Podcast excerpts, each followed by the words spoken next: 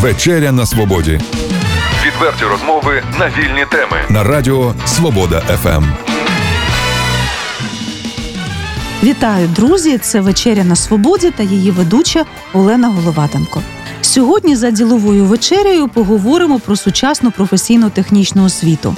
Ще за радянських часів утвердився суспільний стереотип ледь необов'язковості вищої освіти, що зводився до омріяної фрази Ось вступиш до інституту. При цьому професійно-технічним училищам в освітній ієрархії престижності відводилася скромна другорядна ланка.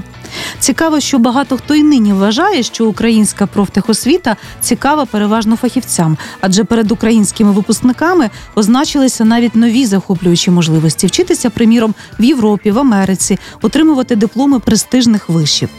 Підтвердить це чи навпаки спростує гість нашої студії, якого представлю вам вже за хвилину. А від себе додам, що сьогодні ми точно будемо руйнувати суспільні штампи і кліше про ПТУ. І зробимо це на прикладі Чернігова.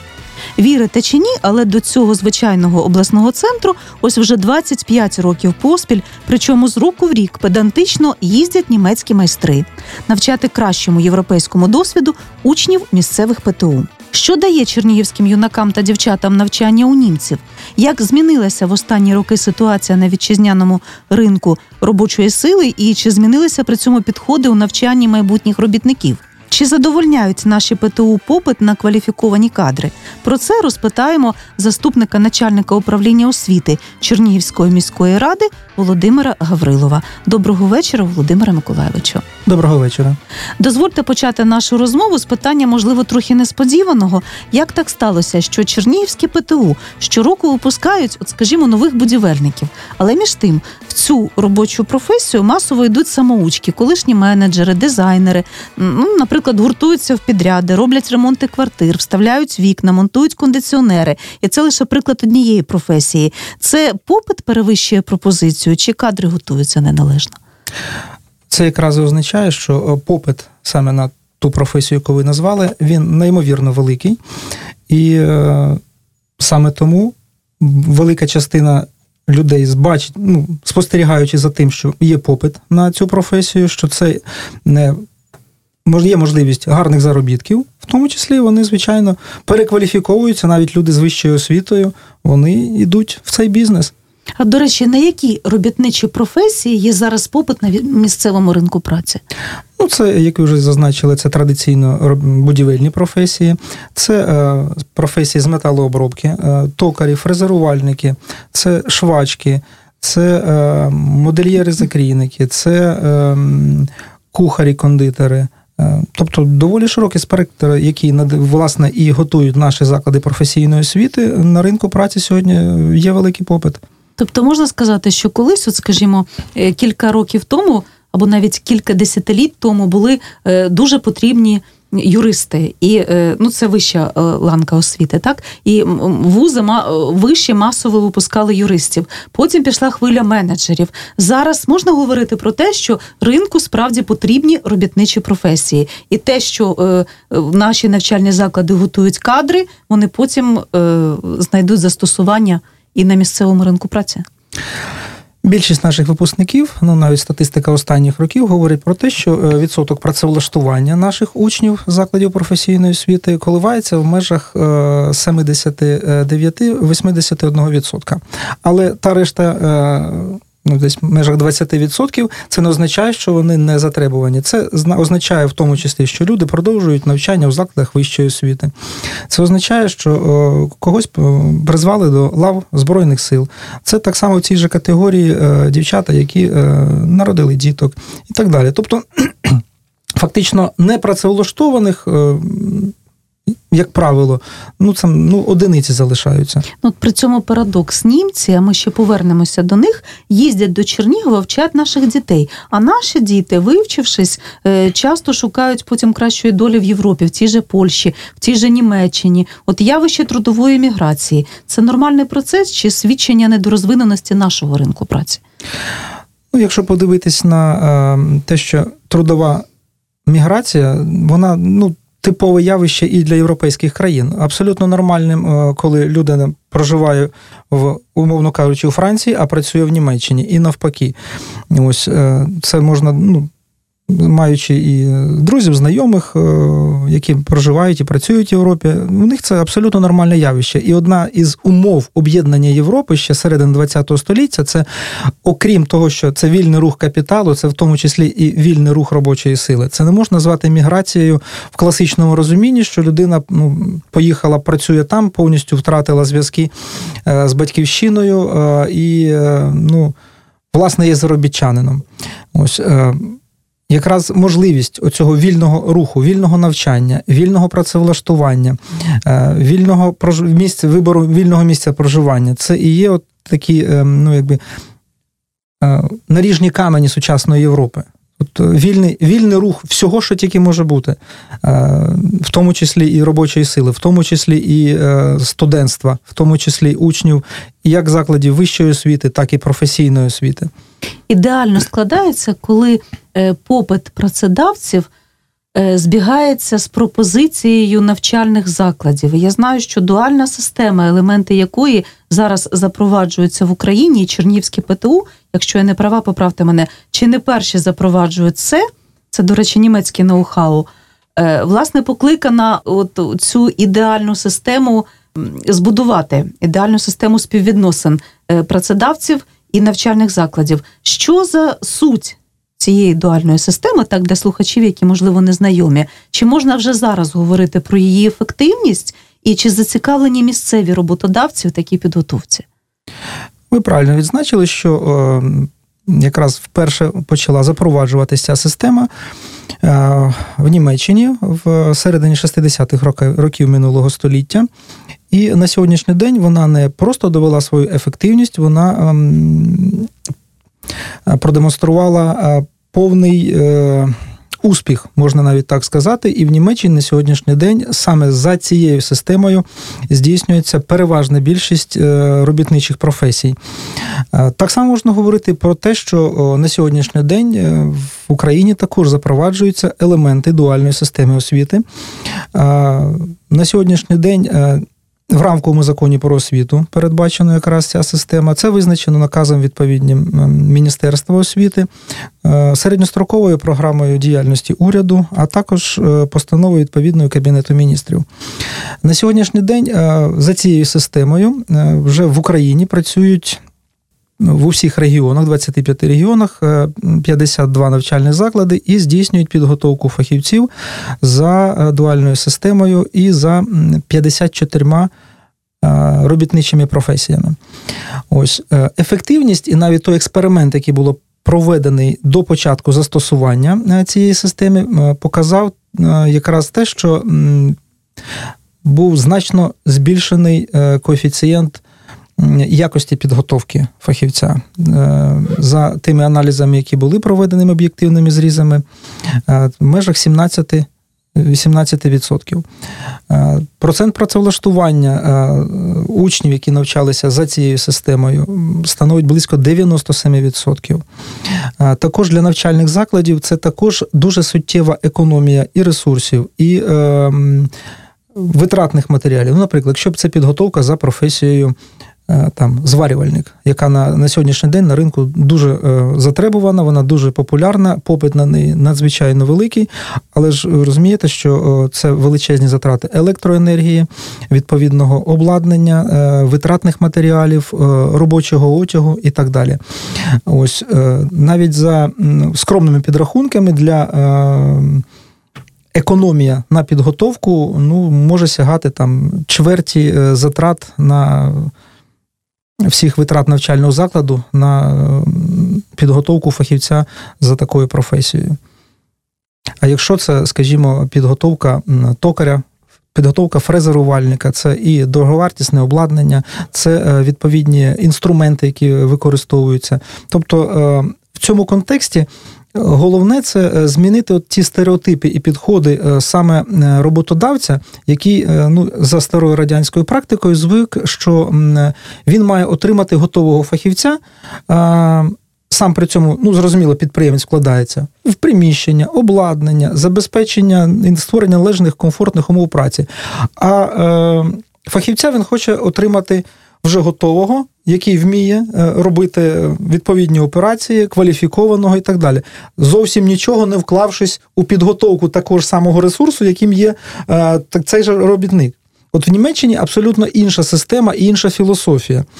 Тобто робітник він готується безпосередньо під замовлення, і в цьому в цьому контексті зникає проблема е, випуску на вулицю по завершенню навчання, оскільки сама система, яка е, реалізовується в Німеччині, вона передбачає зовсім інший механізм формування учнівського контингенту закладів професійної освіти, е, оскільки там е, пошук відбувається випускника. Там середньої ланки школи да, відбувається відразу пошук робочого місця. А у нас відбувається пошук навчального закладу.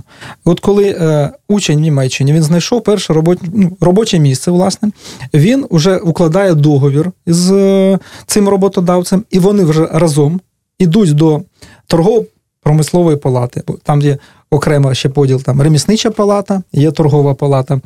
Е, які здійснюють оце посередництво, і вони якраз е, ці палати вони регулюють е, наповнення класів, вони регулюють наповнення і географію поширення, вони здійснюють контроль підготовки е, в цій професійній школі, вони здійснюють контроль фаховості майстрів виробничого навчання, вони контролюють фаховість. Ем, ну, був в радянському союзі такий е, інститут наставництва на виробництві, коли е, учень приходив на виробництво, за ним закріплювався е, досвідчений робітник, який не просто якби посвіт... ну, в ази професії занурював цього учня, а був його ну, провідником у шлях професійного зростання.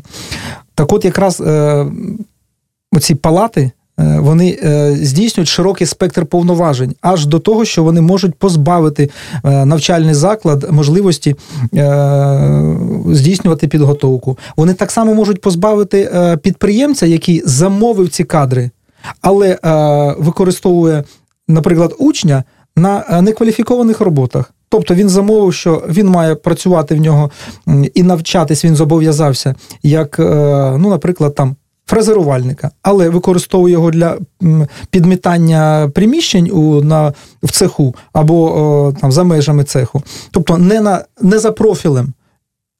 Палата може позбавити його можливості готувати собі кадри. І відповідним чином це е, величезна відповідальність е, самого виробника, бо він не зможе потім готувати собі. Він змушений буде е, ну, шукати собі де-інде робітників. На вашу це, думку? це це, це велика відповідальність, і спільна відповідальність у якості підготовки а, і е, навчального закладу, і виробничого підприємства. Вони обидва зацікавленими є е, в підготовці якісного робітника. Як ви вважаєте, чи можливо от у нас провести трансформацію професійно-технічної освіти за ось цим німецьким зразком? І чи можливо вже навести якісь приклади, де е, подібні елементи застосовуються там, апробовуються? Можливо, от про ту відповідальність працедавця, про що ви говорите, що наші вже е, підприємці починають розуміти і свою роль також у підготовці робітничих кадрів. Зміна філософії е, в підготовці е, робітничих кадрів, вона вже не ну можна говорити про те, що у нас в місті. Ця зміна е, вже відбувається на сьогоднішній день. Можна говорити про яскраві приклади, е, які на сьогоднішній день вже реалізовані, і е, я думаю, що це ті кроки, які були започатковані, вони і в подальшому матимуть своє позитивне продовження.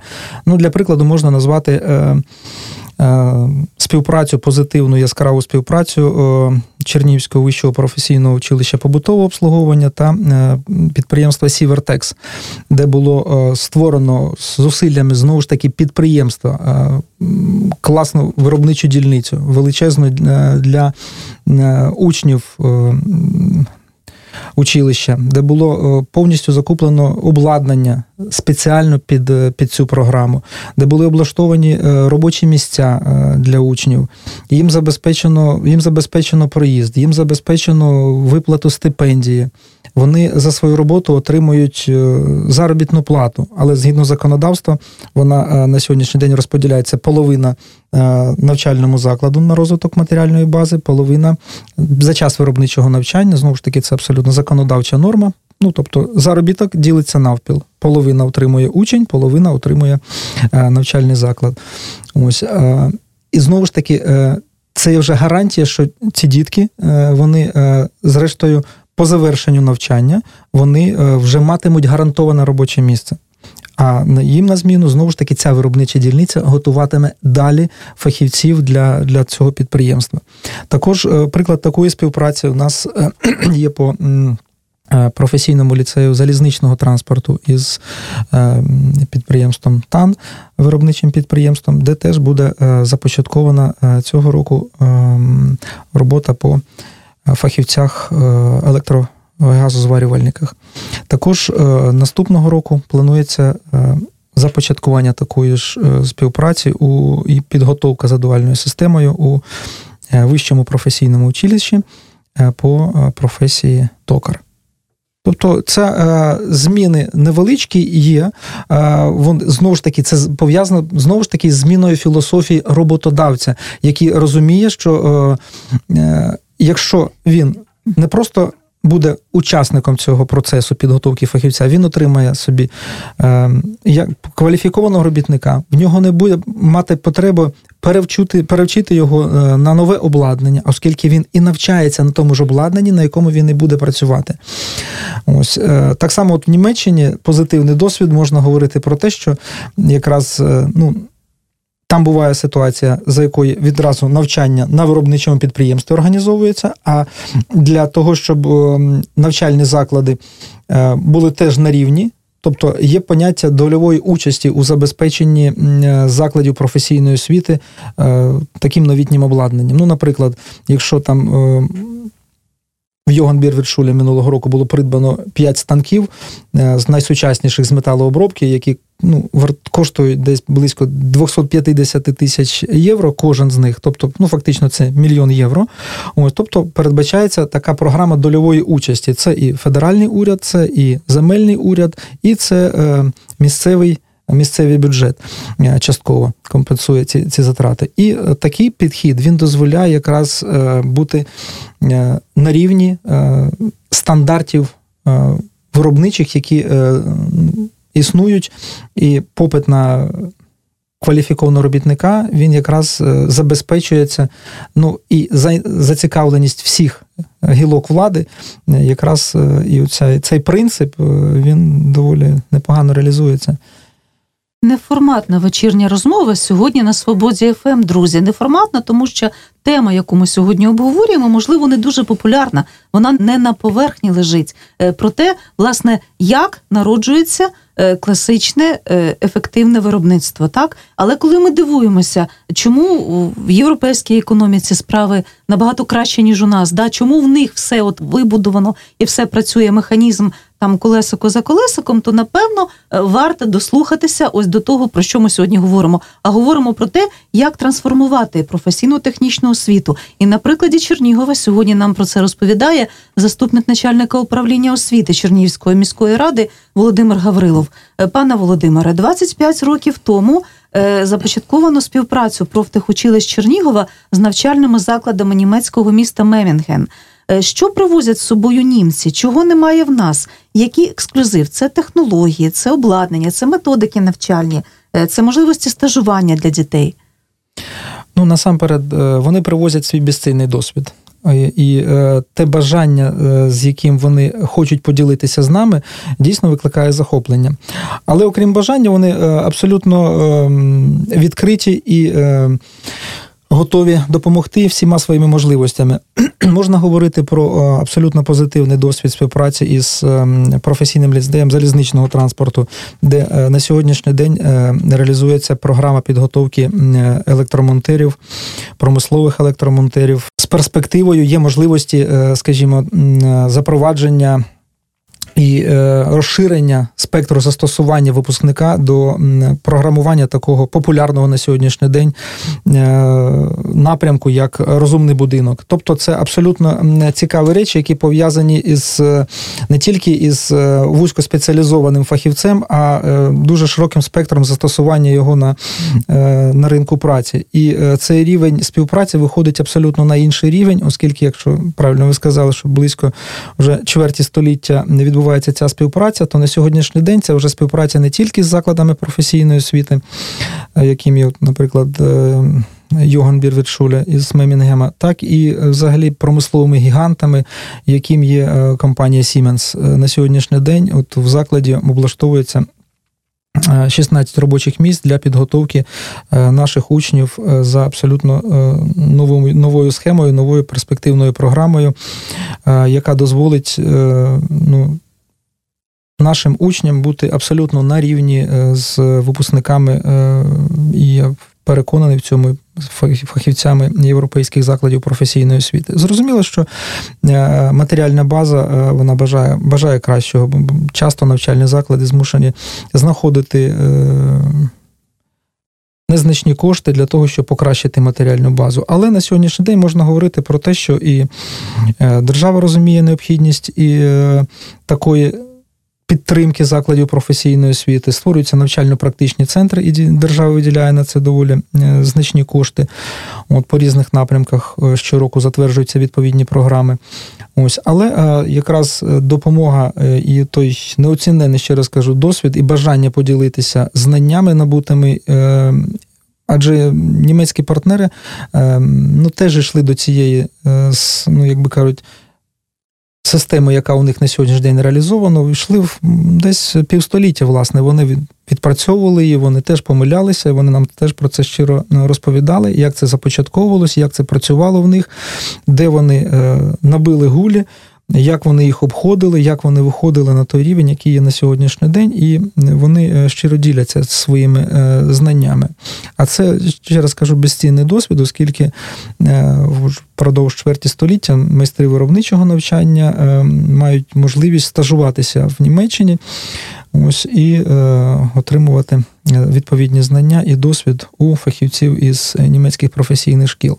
Це навіть може бути абсолютно дуже цікаві може бути програми, які вони нам пропонують. Тобто. Е, е, наприклад, нашому майстру виробничого навчання пропонується стати на один день учнем закладу професійної освіти і виконувати е, ту програму, за якою він, тобто людина, вже маючи відповідний професійний досвід тут і так далі, ось вона має, е, ну, наприклад, у в групі, учнівській групі другого курсу має пройти день за абсолютно типовою їхньою навчальною навчальною діяльністю. Це теж дуже цікаво, і колеги, які мали такий досвід, вони дуже з захопленням розповідають про це.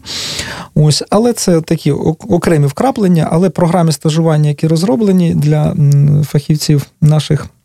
Закладів професійної освіти, вони е, вони дуже цікаві, дуже корисні, надзвичайно корисні і е, велике велике спасибі нашим партнерам з міста побратима переманюють наших фахівців. Бувають такі моменти. І чи цінують власне таку міжнародну підготовку наші роботодавці місцеві? Цінують і навіть роботодавці вони Деякі з них я знаю і бували в Німеччині, і, власне, ті проекти, які реалізовані, в тому числі, вони теж мають у своєму підґрунті якраз е, німецький, німецький досвід. А от на вашу думку, що знаходять у цій співпраці для себе німці? Ну, погодьтеся, що це практичні люди, і навряд чи ними керує сам альтруїзм. Важко сказати, але все ж таки мені здається, що е, альтруїзму там більше. Вони е, вони ну, відкриті. Незважаючи на те, що ми начебто звикли, що європейці, е, особливо німці, вони такі мають бути ну, такі е, Тобто, в першу чергу, ретельні, ця співпраця ретельні, все-таки корисна економні, для нас. Так? Ось е, і такі обережні, але е, це дійсно так. Вони вміють рахувати кошти. Вони е, вони просто так не витрачають копійку. Коли ми коли говоримо над програмою стажування, ми її обговорюємо там впродовж там кількох місяців. Ми ретельно випрацьовуємо кожен кожну кожну годину, кожну хвилину перебування делегації німецької у нас чи нашої делегації в Німеччині. Німеччині. Це дуже дуже копіткий підготовчий процес. І починаючи від е, ну там. Сніданку і далі, е, практично, якщо делегація там е, перебуває, вони там все розписано практично по хвилинах. Це і зустрічі, і в палатах, це міністерство, це е, навчальний заклад, це виробничі підприємства, де реалізується якраз ці система дуальна, якраз ось е, і програми дуже насичені, і вони вони дуже корисні. І на сьогоднішній день я можу сказати, що такий такий обмін досвідом він, він дуже, дуже позитивний в першу чергу для нас. Е, тому ну, я схильний е, розглядати до того, що вони все ж таки вони хочуть поділитися своїм досвідом. Вони ну десь, напевно, навіть, як ви кажете, і альтруїстичні в цьому сенсі. До слова, можливо, не всі наші слухачі знають, що ви до всього, а в душі, може, і в першу чергу, історик, кандидат історичних наук Володимир Гаврилов. Не спадало на думку дослідити ось оцей досвід освітянської співпраці Чернігова і Мемінгема в історичному ракурсі. Все ж таки чверть століття вже. Ну, я думаю, що не такий вже великий проміжок часу, але е, десь, напевно, навіть за тим досвідом роботи, який вже на сьогоднішній день випрацьований, я думаю, що е, е, рука історика е, десь е, вже готова писати е, принаймні якісь невеликі сюжети, які з часом можуть перетворитися в ну і в як мінімум, в ґрунтовне дослідження, в, або принаймні, якщо це не буде науковим класичним дослідженням, то принаймні ну, така фіксація досвіду от, е, і історичного ключа е, цієї співпраці, я думаю, це, це варто. Вже невдовзі на початку квітня до Чернігова прибуде німецька делегація урядовців та фахівців з Мемінгему, і серед них традиційно е, партнери освітяни. Що передбачено програмою візиту в сфері профтехосвіти? Е, на сьогоднішній день е, вже відбулася підготовча нарада, яка визначає напрямки співпраці і підготовку зустрічі делегації. На сьогоднішній день визначено, що ми працюватимемо з трьома навчальними закладами: це професійний ліцей залізничного транспорту, це професійний будівельний ліцей і Чернігівське вище професійне училище. В залізничному ліцеї це буде напрямок роботи е, групи електротехніки. В будівельному ліцеї це напрямок е, деревообробки, е, новітні технології обробітку деревини та її захисту. І вище професійне училище це буде напрямок ремонту та обслуговування електромобілів теж дуже перспективний е, на сьогоднішній день напрямок, е, який фахівців е, вкрай недостатньо у нас. А знову ж таки, німецькі партнери готові ділитися своїми знаннями, своїм досвідом, своїми надбаннями у підготовці майстрів для ремонту і обслуговування електромобілів. Навіть зважаючи на актуальність ось таких професій, можна сказати про те, що професійно-технічна освіта, власне, це також престижно і це також добротна освіта, і е, не обов'язково, скажімо, прагнути там е, здобувати. Е, ну, можливо, навіть десь за гроші, дипломи вищих навчальних закладів, а варто батькам звернути увагу і на цю ланку освіти, тому що ось те, що ви розказали, воно дійсно гідне уваги. Абсолютно, достатньо розгорнути будь-який тижневик, який виходить у нас в місті, і побачити попит, кого шукають на роботу. І ви побачите там неймовірну кількість. Там, де треба швачка, там, де треба е, електрозварник, там, де треба газозварник, там, де треба токар, там, де треба кухар, там, де треба тістороб, там, де потрібен кондитер і так далі. Знову ж таки, можна побачити безліч оголошень, які е, за тим рівнем заробітної плати, які оголошуються принаймні в тих е, оголошеннях, вони ну, набагато вище мінімальної заробітної плати і ну, вище, ніж е, мають фахівці навіть з вищою освітою. Тобто попит на робітничі професії на сьогоднішній день надзвичайно великий, як у нас в Україні, так і за кордоном. Ось е, тому це абсолютно перспективний напрямок, і дійсно батькам е, і школярам, майбутнім учням, студентам варто звернути на це увагу. Нагадаю, слухачі, це була вечеря на свободі із заступником начальника управління освіти Чернігівської міської ради Володимиром Гавриловим. Провела програму Олена Головатенко. Хочеться лише додати, що е, дійсно скоро нова вступна кампанія, тому е, батькам варто орієнтуватися на сучасному ринку праці, допомагати своїм дітям із вибором професії і, можливо, також звернути увагу на ті професії, які зараз актуальні. Успіху вам, надій і всього найкращого. До побачення. Відверті розмови на вільні теми у програмі Вечеря на свободі. Тричі на тиждень у понеділок, середу і п'ятницю о 18.00. На радіо Свобода ФМ.